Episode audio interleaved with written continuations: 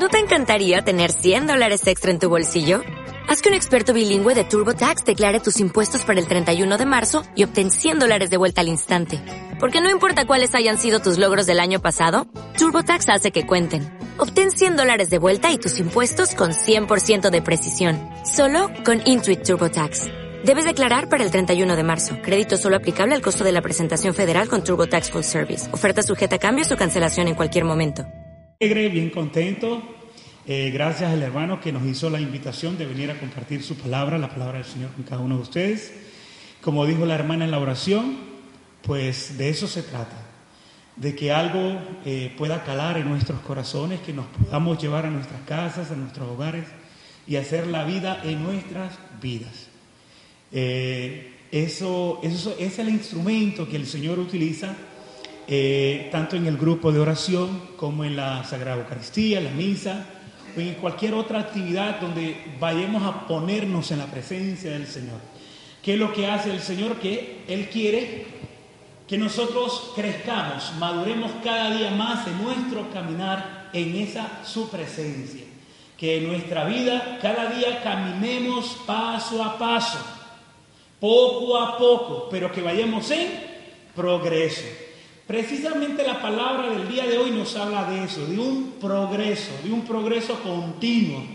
Posiblemente podemos estancarnos, es parte de nuestra naturaleza, de estancarnos, pero no es permitido retroceder. Otra vez decimos, no es permitido retroceder. Para el cristiano que ha tenido una experiencia del amor de Dios, no es permitido retroceder. Lo importante es, no es caerse, sino es levantarse. Ese es el truco. Y todo cristiano que hemos tenido una experiencia del amor de Dios en nuestra vida cotidiana, esto es algo que pasa todos los días.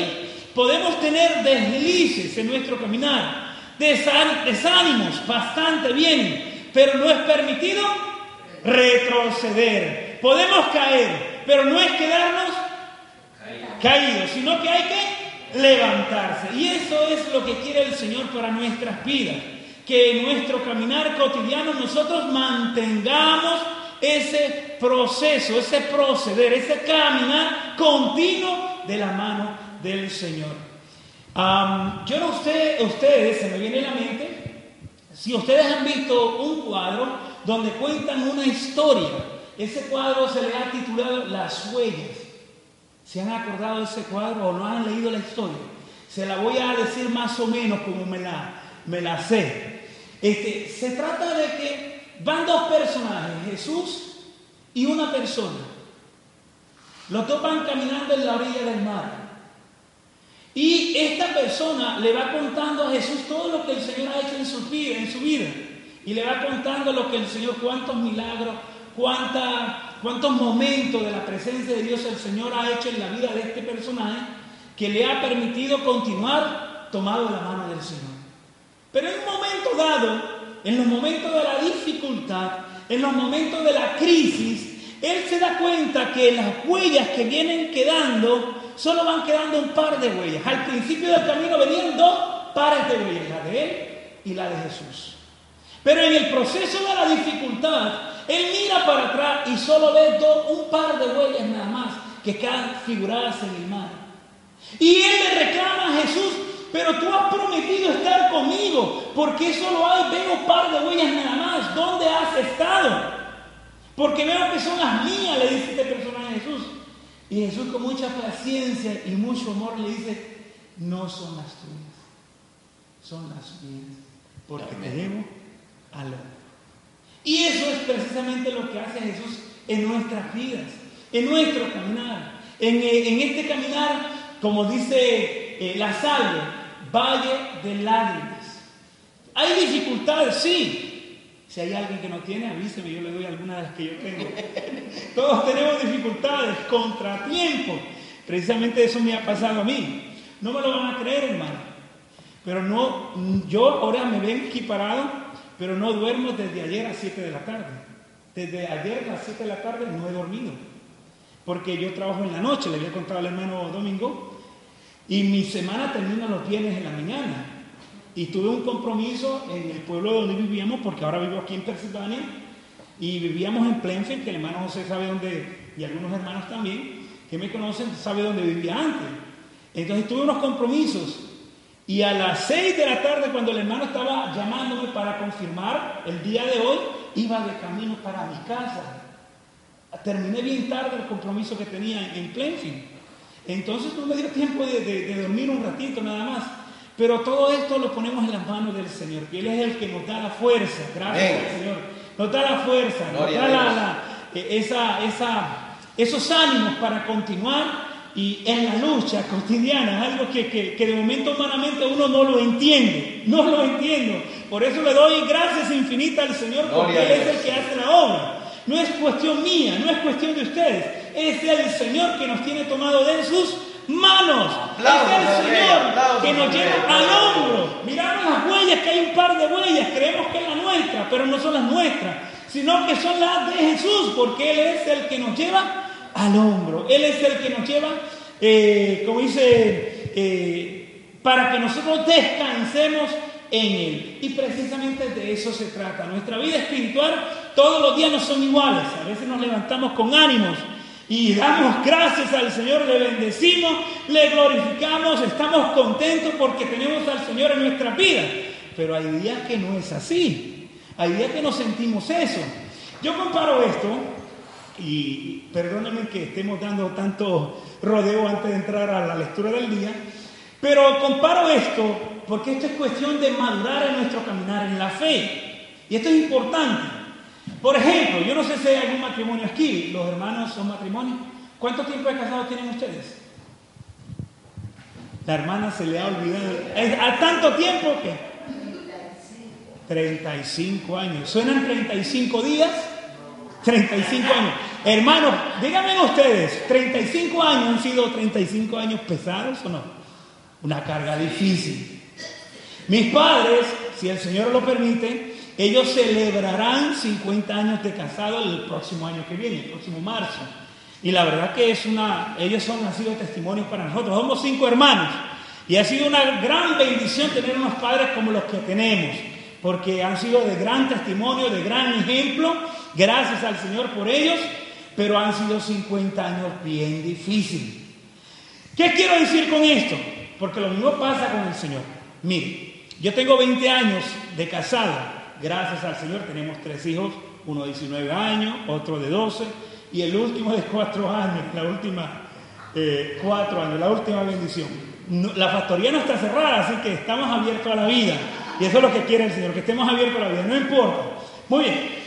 Lo que les quiero decir que nosotros cuando comenzamos, yo con mi esposo, me imagino con los hermanos aquí que tienen 35 años de casado, al principio me imagino el caballero, ¿cómo era con su esposa? Bien delicado, mi amor, venga para acá, ¿en qué te puedo servir? Te ayudo a lavar los platos, te barro el piso, te doblo la ropa, la lavo si quieres, no sufre, descansa, siéntate.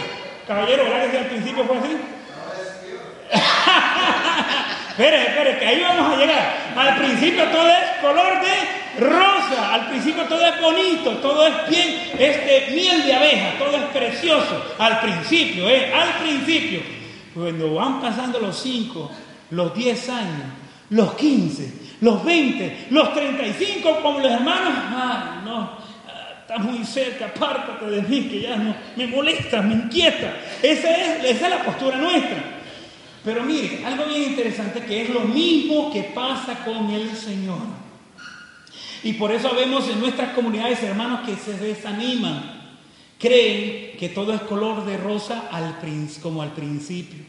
Y que esa miel que sentimos al principio es algo que va suscitándose siempre. Y no es así. ¿Qué pasa con el matrimonio? Al principio lo que se destaca que son los sentimientos, toda la dulzura. Pero pasado los 5, 10, 15, 20 años no son los sentimientos los que se destacan. Entonces, ¿qué es lo que se suscita después de 35 años? la decisión. Yo después de 20 años de casado, ya no estoy con mi esposa porque sienta bonito. Si siento bonito, bendito sea el Señor que me da el consuelo de sentir bonito. Pero no todos los días se siente bonito. Entonces, ¿qué es lo que me lleva a perseverar con mi esposa? La decisión. Yo tomo una decisión de estar con ella, sienta o no sienta. Los hermanos no crean que sienten bonito todos los días, caramelito, todo el... No, hay días que... Pero ellos no están juntos porque sientan bonito. Ellos están juntos porque han tomado una decisión. Y eso pasa con el Señor. Hoy sentimos bonito con el Señor. Ay Señor, cómo he sentido tu presencia. Hoy, hoy ha estado maravilloso el grupo de oración. Ha estado precioso. El Señor se ha dado a sentir de una forma increíble. Resulta que el otro viernes, ay, paradito, no estuvo bueno el grupo de oración. Pero es que yo no vengo al grupo de oración porque sienta bonito. Si siento bonito, bendito sea el Señor. Vengo al grupo de oración porque he tomado una Yo sigo al Señor no porque sienta bonito hoy, no porque vaya a sentir bonito mañana. Yo sigo al Señor porque he tomado una decisión de seguirlo a Él. Por eso el Señor compara mucho el cantar de los cantores, el amor con Él, con el amor del matrimonio. Precisamente por eso. Porque al principio, cuando estamos conociendo todo es color de rosa, todo es miel de abeja. Pero pasados los años no es así. Pero pasados los años, lo que me motiva para estar con esa persona por el sacramento del matrimonio es la decisión. No porque sienta bonito. Lo mismo pasa con el Señor. Estamos en la presencia de Dios. Sentamos, sintamos o nos sintamos. Venimos al grupo, sintamos o nos sintamos. He tomado la decisión de seguir a Jesús. He tomado la decisión de ser un cristiano de vivir como cristiano, de, vivir en mi vida un proceso, un caminar. ¿Qué dijimos en la canción? Caminando por este mundo voy de prueba en prueba, de victoria en victoria. O sea, no todo va a ser victoria, hay momentos de prueba, pero estamos caminando en el Señor. Y ese es el cristiano, no quedarse estancado en la primera dificultad. Ah, tiro la toalla como el boxeo, esto no es para mí, esto no es para mí, mejor me retiro. No, al contrario, seguir, tomar la decisión de seguir a Jesús es la mejor opción en nuestra vida. Fíjese que el hombre, la creación, el ser humano, ha sido creado para ser feliz. Dios ha creado al hombre para compartir su naturaleza divina. ¿Qué significa su naturaleza divina? Nosotros vivir en plenitud de felicidad. ¿Qué dice el capítulo 5 de Mateo? Felices Dichosos, bienaventurados, los pobres de espíritu. Y sigue todavía Jesús dando una serie de bienaventuranzas, de estados de felicidad, porque ese es el llamado del cristiano, ser felices. No hemos sido creados para ser felices, pero la verdadera felicidad está de la mano de Dios. La verdadera felicidad está en caminar en Jesús. Cuando yo me retiro de ese caminar en Jesús, como, por ejemplo, si apagamos todas las luces aquí en la iglesia, dejamos una sola luz al frente, acá en el altar. Mientras yo estoy alejándome de la luz, ¿qué pasa? ¿Cómo estoy? En más oscuridad. Porque fíjense que la oscuridad no existe. La oscuridad es falta de luz. Entre más lejos de la luz esté, más oscuridad voy a andar. Entre más lejos de Dios yo esté, más en oscuridad voy a andar. Y entre más oscuridad andemos, estamos propensos a qué? A caernos, a tropezarnos, a no ver lo que encontremos en el camino porque estamos en oscuridad. Entre más cerca en la oscuridad estemos, mejor vamos a caminar en nuestra vida. Entre más cerca a la luz estemos que Cristo Jesús, mejor vamos a vivir nuestra vida cotidiana. Mejor y más felices vamos a vivir en nuestras vidas. Y de eso se trata. Para eso Cristo ha venido a rescatar nuestra vida de la oscuridad, a darnos luz, a compartir su luz, a salvarnos de la oscuridad en la que se encontraba el hombre. Desde el principio de Adán y Eva, cuando el hombre cayó en el pecado, se separó totalmente de la amistad con Dios. Empezó a vivir una vida en oscuridad. Pero el capítulo 3 del Génesis hay una promesa de parte de Dios, lo que se le llama el protoevangelio, la promesa que se le hace a la mujer. Dios a la serpiente le dice, la mujer, tú trataste de morder eso, cancañar, pero ella te aplastará la cabeza. Su descendencia Cristo Jesús ha venido a aplastar la serpiente, ha venido a derrotar la oscuridad, ha venido a darnos luz, a traer salvación en nuestra vida. A eso ha venido Cristo Jesús. Él ha venido a salvarnos de nuestra vida. ¿De qué? De la oscuridad. A darnos luz en nuestra vida. A que empecemos a vivir una vida de felicidad, de bienaventuranza. Dichoso, dice Jesús. Bienaventurado, dice Jesús. Equivalente a felicidad. ¿Cuánto de nosotros quiere ser feliz? Amén. Todos queremos ser felices. Pregúntale a los que están afuera en la calle, a los que no vienen a la iglesia. ¿Qué andan haciendo buscando en los bares? ¿Qué andan haciendo buscando en los, ah, en los estadios? ¿Qué andan buscando haciendo en el cine? En estos lugares que no de momento no sea malo, pero están aferrados a estos lugares buscando qué? Felicidad. Y no la encuentran. ¿Por qué no la encuentran? Porque en esos lugares lo que hay es oscuridad, no hay luz. Entonces el hombre rechaza la luz. Sin embargo, en la luz es donde podemos ser plenamente felices. En la luz podemos ser plenamente felices. Yo no sé si ustedes tienen la lectura, vamos a leerlo. Porque hermano, yo tengo un mal que cuando comienzo a hablar sigo hablando y no quiero terminar. Y vamos a terminar, vamos a y no vamos a leer la lectura del día de hoy. Vamos a la lectura de hoy que es de Tesalonicense, la primera carta de Tesalonicense. Un detalle de este libro del Nuevo Testamento de San Pablo, que es el primero de los escritos del Nuevo Testamento. Fueron las primeras comunidades que San Pablo fundó, fueron las primeras comunidades. Y esta carta de primera de Tesalonicenses, capítulo 4, versos 1 al 8, esa es la que vamos a leer hoy porque es la lectura del día de hoy. San Pablo le está hablando a estas comunidades. Algo muy interesante que pasó con estas comunidades de, de Tesalónica. San Pablo acaba de salir de Filipos y en Filipos lo echaron a patadas. No pudo evangelizar, no formó una comunidad en ese momento ahí. Pero por la crisis que San Pablo tuvo en Filipos, llegó a Tesalónica. Y en Tesalónica, por ese desliz, no tuvo San Pablo, sino que no pudo evangelizar en Filipos, el Señor le concedió la gracia de formar una comunidad en Tesalónica. Fue la primera comunidad fundada por San Pablo, la primera comunidad en Tesalónica. Y San Pablo le está dando a los tesalonicenses, le está dando ciertas correcciones muy interesantes, que cuando yo la leí, el hermano me estuvo comentando, cuando yo la leí, me llamó mucho la atención, porque precisamente aquellas comunidades de Tesalónica son iguales a nuestras comunidades, nosotros somos iguales, pasamos por las mismas dificultades, por los mismos problemas, tenemos los mismos problemas que aquella primera comunidad de Tesalónica. Y vamos a leer, dice en Primera de Tesalonicenses, Primera de Tesalonicenses, capítulo 4, del 1 al 8. Voy a leer rapidito para que tengamos un contexto de qué se trata esta lectura de hoy. Y vamos a ver qué podemos sacar de ella, que el Señor nos pueda estar hablando a cada uno de nosotros para ponerlo en la práctica en nuestra vida espiritual. Y esto es bien importante. Y nos damos cuenta que la palabra de Dios es palabra de Dios. Y al final, en el verso 8, nos vamos a dar cuenta que San Pablo habla, algo muy interesante, que nos invita a tomar, a acoger esta palabra de Dios, no como palabra de hombre, sino como palabra de Dios. Y vamos a empezar así.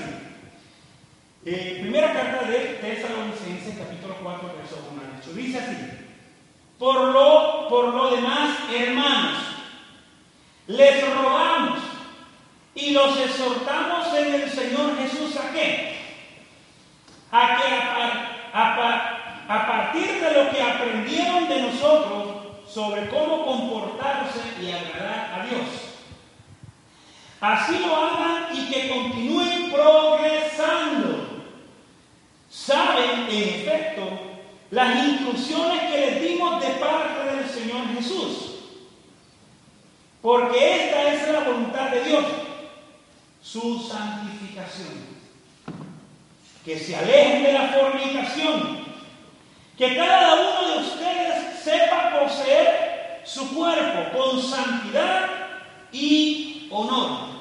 Y no dominado por la pasión como hacen los gentiles que no conocen a Dios. Que nadie falte a su hermano, ni se aproveche de él en este punto, pues el Señor se vengará de todo esto, como se lo dijimos ya y lo atestiguamos. Pues río, pues no nos llamó Dios a la impureza, sino a la santidad. No nos llamó Dios a la qué? A la impureza, sino que a qué nos llamó Dios? A la santidad. ¿A qué nos llamó Dios? A la santidad. ¿A qué Dios nos llamó? A la santidad. Esto hay que repetirlo. Dios nos ha llamado, nuestra vocación principal como cristianos es vivir en santidad. Así pues, el que esto desprecia, no desprecia a un hombre, sino a Dios que les hace don de su Espíritu Santo. Palabra de Dios. Miren qué palabra más interesante. Hay muchas cosas que San Pablo nos está hablando en este texto bíblico. Pocos versos, pero muchos nos está hablando. Y primero vamos a empezar diciendo en el verso 1, les rogamos y les exhortamos en el nombre del Señor. San Pablo nos dice, si ustedes quieren, si a ustedes les parece, ¿eso está diciendo San Pablo? No, ¿está diciendo eso? No, ¿qué está diciendo? Les rogamos, les exhortamos, les suplicamos en el nombre del Señor. O sea que San Pablo está tratando de, de, de decirle a estos hermanos de Tesalónica y a nosotros también algo muy importante, necesario, algo indispensable. No es algo que si quiere, no quiere, lo puedo tomar, no lo puedo tomar. No, es algo indispensable. ¿Qué significa algo indispensable? Que no lo podemos rechazar. Hay que acogerlo. Dice, sigue diciendo San Pablo. Dice, les rogamos, les exhortamos en el nombre del Señor Jesús a que a partir de lo que aprendieron de nosotros sobre cómo comportarse y agradar a Dios. Miren lo que está diciendo San Pablo a esta comunidad de Tesalónica. Que ellos aprendieron de quién?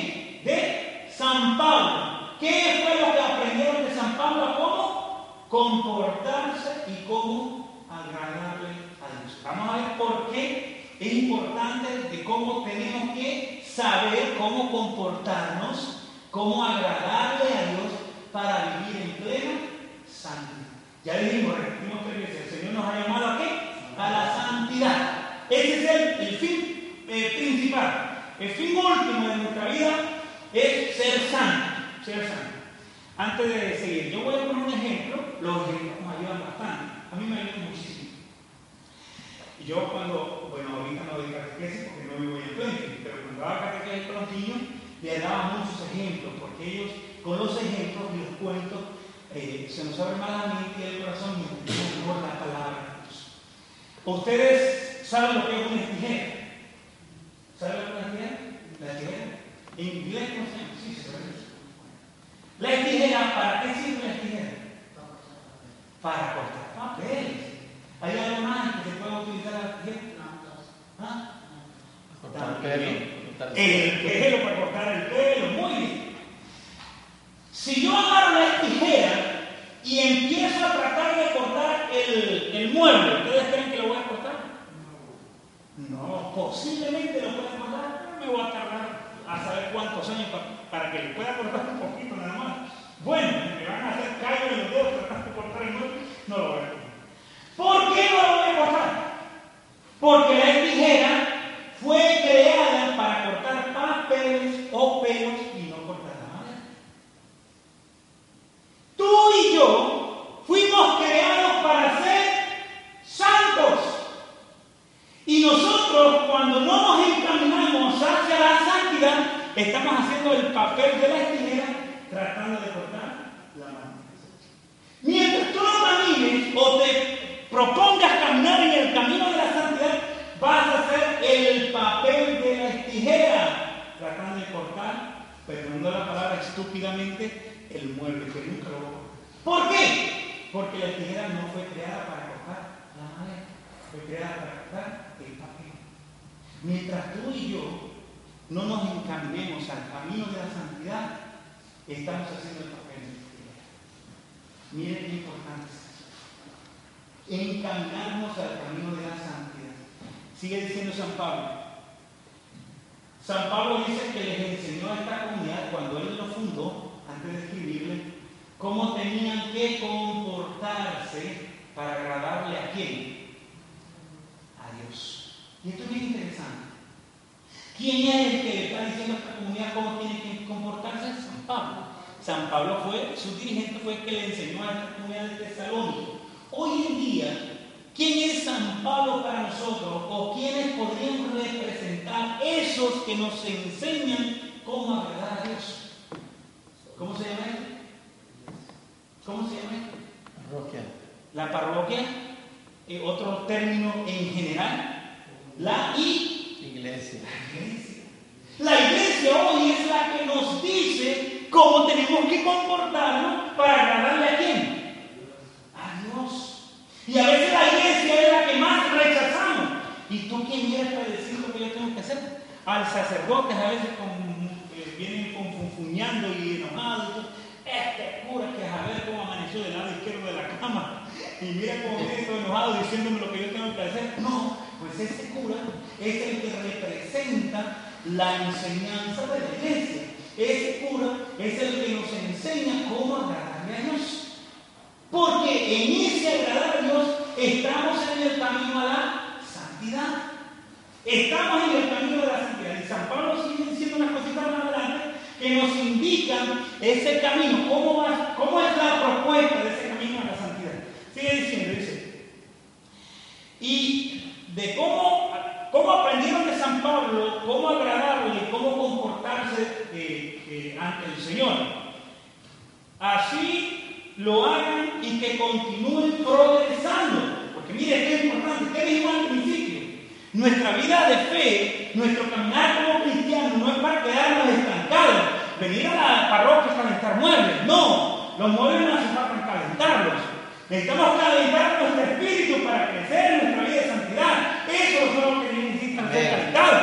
Entonces, dice San Pablo, miren qué importante es esto. Márquelo en el verso número 2. El aprender cómo saber comportarnos nos ayuda a mantener un progreso en nuestro caminar a la santidad. Dice San Pablo, dice, así lo hagan y que continúen progresando. Nuestra vida de fe, nuestro caminar en el Señor tiene que ser un caminar en progreso, un caminar de madurez, un caminar continuo, aprendiendo lo que la iglesia nos enseña para nosotros tomar decisiones correctas, para nosotros hacer en nuestra vida lo que le agrada a quién? A Dios. Eso es lo que necesitamos hacer en nuestra vida. Y en ese hacer lo que le agrada a Dios, estamos progresando en el camino a la santidad. En el camino a la santidad. Sigue diciendo San Pablo, porque esta es la voluntad de Dios. Mira lo que dice San Pablo. En nosotros sumir, acoger lo que la iglesia nos enseña, es hacer la voluntad de Dios. Y al final, ¿qué dice? Así pues, dice, pues no nos llamó Dios a la impureza, sino a la santidad. Así pues, el que esto desprecia, no desprecia a un hombre. ¿A quién desprecia? A Dios. ¿Vieron lo que dice San Pablo? El que en esto desprecia, el que desprecia la enseñanza de la iglesia, no está despreciando a un sacerdote, no está despreciando al Papa, no está despreciando a nuestro obispo, está despreciando al mismo Dios. Por eso a veces estamos, como dice San Pablo en el capítulo 11 de la primera carta de los Corintios, ustedes por estar comiendo a Jesús en la Eucaristía están todos ¿qué? Achacosos, todos enfermos. ¿Por qué? Por no discernir a quién estamos comiendo. Dice San Pablo en el capítulo 11 de la primera carta de los Corintios. ¿Qué pasa? El no discernir la voluntad, el no discernir la voluntad de Dios en nuestras vidas, el no progresar en nuestro caminar en el Espíritu, el de no nosotros acoger la palabra de Dios, la enseñanza de la iglesia que nos indica. La iglesia tiene la brújula para nosotros encaminarnos correctamente hacia ese camino de la santidad. Es la iglesia. Y a veces nosotros no la queremos asumir. La rechazamos más bien. No, no me enseñe, yo solito me puedo enseñar yo solo. No, es un error gravísimo, porque lo dice San Pablo. Somos nosotros, dice él mismo, quienes les hemos, decir, le hemos dicho las instrucciones que ustedes tienen que acoger para caminar en este progreso, en este caminar a la santidad. Para terminar, voy a hacer una pequeña historia vuelvo a decir que las historias nos ayudan, ¿o no? Sí. Claro que sí. Hay una secuencia de dos personajes. Lo digo porque la carta Los Hechos de los Apóstoles, en el capítulo 2, versos 42, nos indica, San Lucas, que es el autor de la carta de los Hechos de los Apóstoles, nos indica cuatro cositas que todo cristiano tiene que seguir para estar seguro de caminar en la vida de santidad. Cuatro cositas. Nos dice San Pablo que aquellas primeras comunidades eran asiduas a cuatro cosas. Dice, primero, asidua a la enseñanza de los apóstoles, la enseñanza de la iglesia. Si tú acoges la enseñanza de la iglesia, estás por buen camino. Segundo, dice San Pablo, que aquellas primeras comunidades eran asiduas a la fracción del pan, los sacramentos. Cuando somos asiduos a los sacramentos, a la Eucaristía y a la confesión, estamos por buen camino, estamos progresando en la vida de santidad. Tercero, nos dice San, este, Lucas, en Hechos de los Apóstoles, capítulo 2, verso 42, dice, lo tercero dice, asiduos a la oración. Y esto es bien importante, porque una de las decadencias en nuestra vida personal espiritual es la oración. Lo que más nos cuesta es orar. Yo soy el primero. Orar, estar en intimidad con el Señor. Hemos dicho tres. Primero, la enseñanza de la iglesia. No un invento mío. Hechos de los Apóstoles, capítulo 2, versos 42. Que aquellas primeras comunidades eran nacidos a qué? A la enseñanza de los apóstoles. ¿Cuáles son las enseñanzas de los apóstoles? Magisterio de la iglesia, el catecismo de la iglesia católica. Segundo, eran nacidos a la fracción del pan. ¿Cuál es la fracción del pan? Eucaristía, los sacramentos, la confesión. Tercero, eran nacidos a la oración en comunidad. Por eso venir a la liturgia, a la celebración de la Eucaristía es importante. Es parte de algo esencial que nos ayuda a crecer en nuestro caminar en la fe. Y cuarto, eran nacidos a la comunidad. Yo les hago una pregunta. Si yo tengo un lápiz, uno nada más, ¿ustedes creen que con poquito de fuerza yo lo puedo romper? Un lápiz. Claro que sí, sin fuerza lo rompo, ¿no? Un lápiz lo puedo romper, muy fácil. Ahora, si tengo 10, 15, 20 lápices, ¿usted cree que lo puedo romper fácil? Me va a costar. Así es Satanás. Si te alejas de la comunidad, te va a romper fácil. Mientras estás unido en la comunidad, le va a costar romper.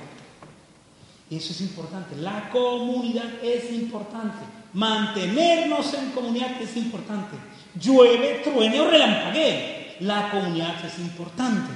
Porque Satanás, si estamos solos, ¿qué hace? ¿Qué hace Satanás si estamos solos? ¿Qué hace? Nos quiebra, nos rompe fácil. Porque estamos solos. Como puedo romper un solo lápiz.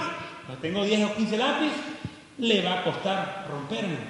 La comunidad en unidad le va a costar rompernos.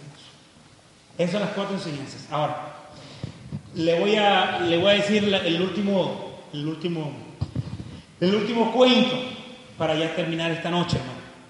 Ojalá todo no se va a quedar en la mente, pero a veces las historias se nos quedan y lo podemos llevar a nuestro corazón, a nuestros hogares, a nuestra vida espiritual.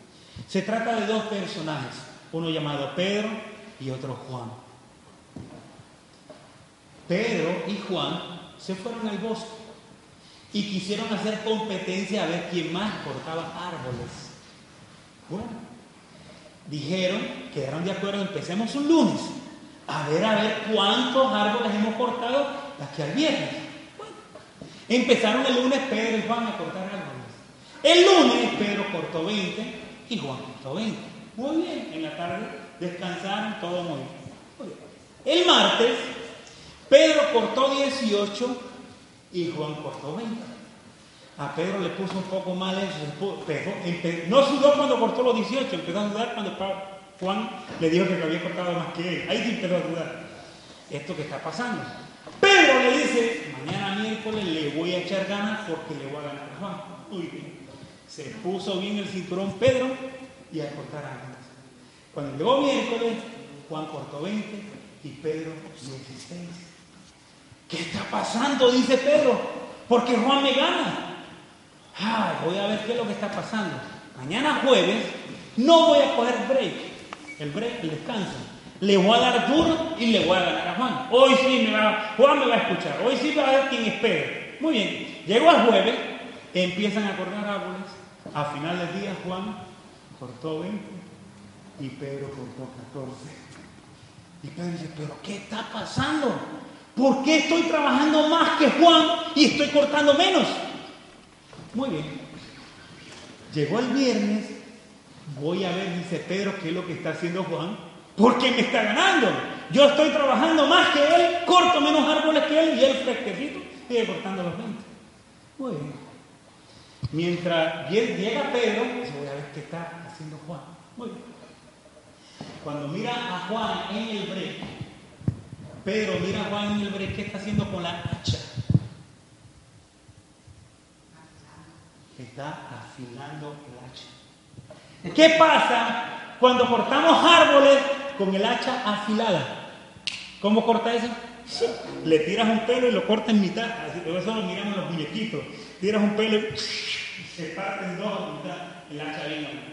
¿Qué pasa cuando corta, cortamos con una hacha eh, sin amolar? ¿Cómo dice? Sin afilar. Están como los dientes. Están todos truecos los dientes. ¿Cuesta cortar un árbol, sí o no? Eso era lo que le estaba pasando a. Juan estaba dedicando el tiempo sin esfuerzo y sin sacrificio a amolar su hacha. Y por eso se mantenía cortando los 20 años. Mientras que Pedro, con mucho esfuerzo, sudando, sin coger el break, estaba cortando árboles con el hacha, sin amolar. Todas con los dientes malos la hacha, todas con dientes afuera.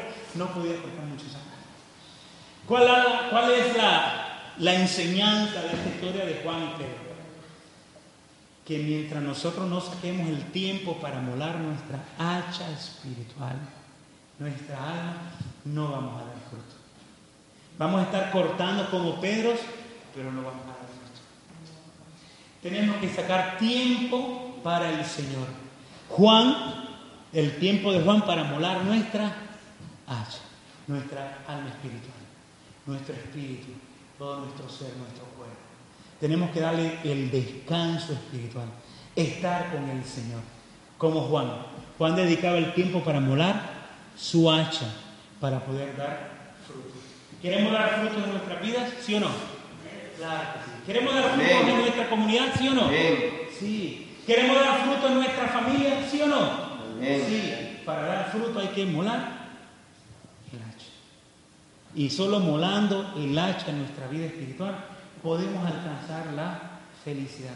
Podemos alcanzar la santidad. Que eso es lo que quiere Dios en nuestra vida. Llegar a ser santos, porque eso es lo que nos pide el Señor. La santidad el camino a la santidad. No es un camino donde nos encuentren fulano de tal es un santo que anda caminando en el cielo. No, no, no, no es eso. Sino que, mire, ¿ustedes conocen a Fran Morera? ¿Conocen a Fran Morera, verdad que sí? A Fran Morera le escuché una vez algo muy interesante que decía que ser santo es hacer lo ordinario, lo común, lo de todos los días, extraordinariamente bien. Miren cómo define la santidad hacer lo ordinario, lo de todos los días, hacerlo bien, hacerlo con amor. Te toca levantarte a las 4 de la mañana. Ay, no importa, pero con amor me voy a levantar. Aunque me duela todos los huesos, aunque no tenga fuerza, pero me levanto en el nombre del Señor. A cumplir con mi obligación en el trabajo, a cumplir con la obligación en mi casa, con mis hijos. Eso es vivir en santidad. No crea que vivir en santidad, pues Señor, permíteme ir a la, a la montaña allá de la, del, del Quebec, allá en Canadá, que allá están algunos indios que necesitan ser evangelizados. Y uno cree que ir hasta allá es vivir en santidad. No. Dice el padre Jaime, que lo conocen también, da fruto donde el Señor te ha plantado. Eso es vivir en santidad. Dar fruto donde el Señor te ha plantado. Te plantó el Señor con un marido borrachón. Ahí hay que dar fruto. Te plantó el Señor con unos hijos que son malcriados. Ahí el Señor te llama a dar fruto. Miren, eso es vivir en santidad. Eso es hacer lo ordinario extraordinariamente bien. Vamos a ponernos de pie para una pequeña oración.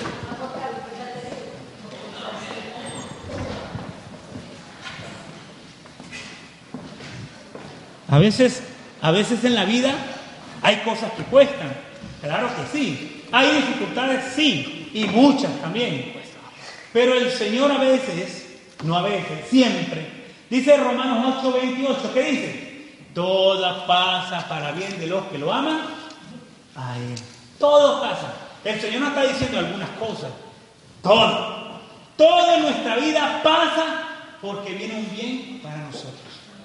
Porque el Señor lo permite para un bien para nosotros. Todo, no importa, incluyendo el marido borrachón, incluyendo los hijos malcriados, incluyendo el que no hay trabajo. Todo eso pasa para el bien de los que lo aman a Él. Pero nosotros a veces somos burros del Señor, que no queremos darnos cuenta cuando el Señor está obrando. Hay un dice por ahí que el Señor escribe recto en líneas que torcidas.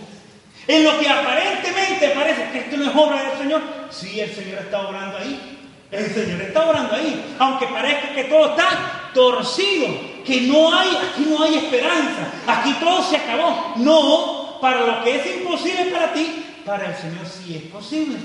Él se deleita en lo que es imposible para ti, haciendo lo posible.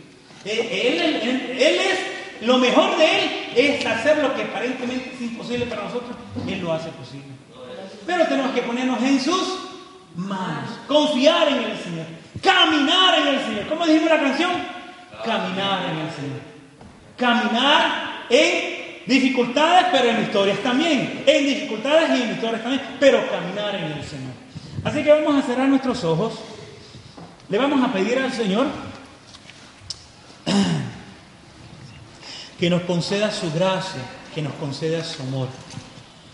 En nuestra vida espiritual tenemos vaivenes, a veces ignorantemente, a veces con conciencia, porque no tenemos la fuerza suficiente para nosotros avalancharnos, aferrarnos a eso que el Señor tiene propuesto en nuestra vida. Y le pedimos al Señor, cerrando nuestros ojos, tranquilizando nuestra mente, nuestro espíritu, todo nuestro ser, poniéndonos en las manos del Señor, confiando en Él. Padre Santo, Padre Bueno, te pedimos de una forma especial por nuestros hermanos, por cada uno de nosotros, por nuestras familias. Te pedimos que tú continúes haciendo la obra que has comenzado en cada uno de nosotros. Aunque estemos ciegos, no nos podamos dar cuenta de la obra maravillosa que estás realizando en nuestras vidas en nuestras familias, en nuestro entorno. A pesar de todo eso, Señor, tú tienes paciencia con nosotros porque nos ama profundamente, nos ama personalmente. Gracias, Señor, por ese amor profundo. Gracias por el don de tu Hijo amado Jesús, porque por Él somos salvos. Por Él obtenemos la gracia, por Él obtenemos la misericordia, el perdón, para nosotros continuar nuestro caminar, reconociendo al Señor por gracia tuya, reconociendo en nuestras vidas que nos hemos tropezado, que hemos caído, Señor, que nos hemos alejado de ti, pero por gracia, Señor, porque nos influye en nosotros tu gracia, reconocemos que necesitamos cada día más de ti. Amado Señor, en el nombre de tu Hijo amado Jesucristo, te pedimos que en esta noche, Señor, nosotros vayamos en nuestros hogares, Señor, sintiendo tu amor y tu gracia, tu presencia, tu Santo Espíritu, haciendo que progrese nuestra vida espiritual en nosotros, haciendo que progrese nuestra vida de fe.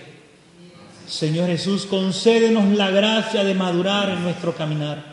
Concédenos la gracia por la intercesión de nuestra Madre María, los ángeles, los santos, ese caminar continuo, ese progresar continuo hacia la vida eterna, hacia la felicidad plena, hacia ese, ese don de la vida, de vivir plenamente en ti, Señor, madurando en nuestro caminar de fe. Gracias, Señor, por este momento. Gracias por tu palabra. Gracias, Señor, por cada uno de nuestros hermanos. Gracias, Señor, por esta comunidad. Gracias, Señor, por nuestros párrocos, nuestros sacerdotes, nuestra iglesia, el Papa, cada uno de los miembros de esta iglesia santa, que a pesar de las dificultades, los problemas, los vaivenes, tú estás presente en ella porque has prometido estar en ella. Gracias, Señor, porque por medio de ella nos enseña a progresar, a conocer cuál es tu voluntad, a conocer y a aprender, Señor, cuál es nuestro caminar en este caminar hacia tu presencia. Gracias, Señor Jesús. Todo esto te lo pedimos, Padre Santo y Padre Bueno, en el nombre dulce de tu amado Jesús, que vive y reina por los siglos de los siglos. Gloria al Padre, al Hijo y